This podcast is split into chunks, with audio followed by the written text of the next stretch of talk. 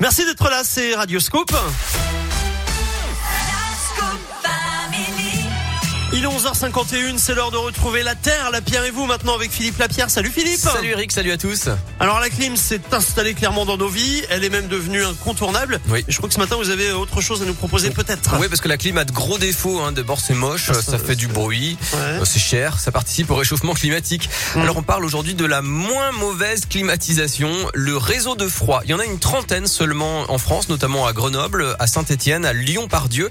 Et puis le dernier d'entre eux là qui vient tout juste d'être inauguré y a quelques jours à Lyon, sous un skatepark, dans les sous-sols d'une ancienne usine Michelin. 18 millions d'euros ont été investis. Le système refroidit 300 000 mètres carrés de bureaux dans le quartier de Gerland en pompant l'eau des nappes souterraines du Rhône. Parmi les clients, le laboratoire Boehringer ou encore le centre de recherche contre le cancer. Pour eux, c'est 5 à 10% d'économie par rapport à la clim individuelle. Et ce n'est pas le seul avantage, comme l'explique Gérald Campbell, le directeur général d'ELM, une filiale de Dalkia. Cette centrale, elle est enterrée, donc vous n'avez aucune visibilité à l'extérieur, aucune perturbation, aucun rejet. Deuxième chose, donc on a des machines qui sont extrêmement performantes et qui utilisent des eaux euh, qui n'étaient pas utilisées, donc qui valorisent de l'énergie qui n'était pas valorisée aujourd'hui. Et enfin, on va stocker l'énergie sous forme de glace dans des grandes piscines de glace.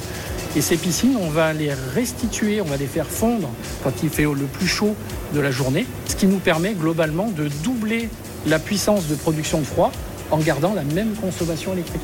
Donc là, on est extrêmement performant. Voilà, pas de gros ventilateurs sur les façades, moins d'énergie dépensée, des moyens mutualisés, des prix stables, c'est important, et pas de rejet d'eau chaude dans la nature, ni de fuite de produits frigorigènes. Les avantages sont nombreux, même si la meilleure clim reste l'isolation. hein. Les bâtiments euh, les mieux isolés gardent des, tempéra- des températures agréables en été sans rien consommer. Merci beaucoup Philippe. La Terre, la Pierre et vous, c'est en replay sur notre site radioscope.com. À plus tard Philippe. À plus. Kalema avec Théamo, c'est ce qui arrive. Kongs également maintenant, voici Don't You Know. Et dans quelques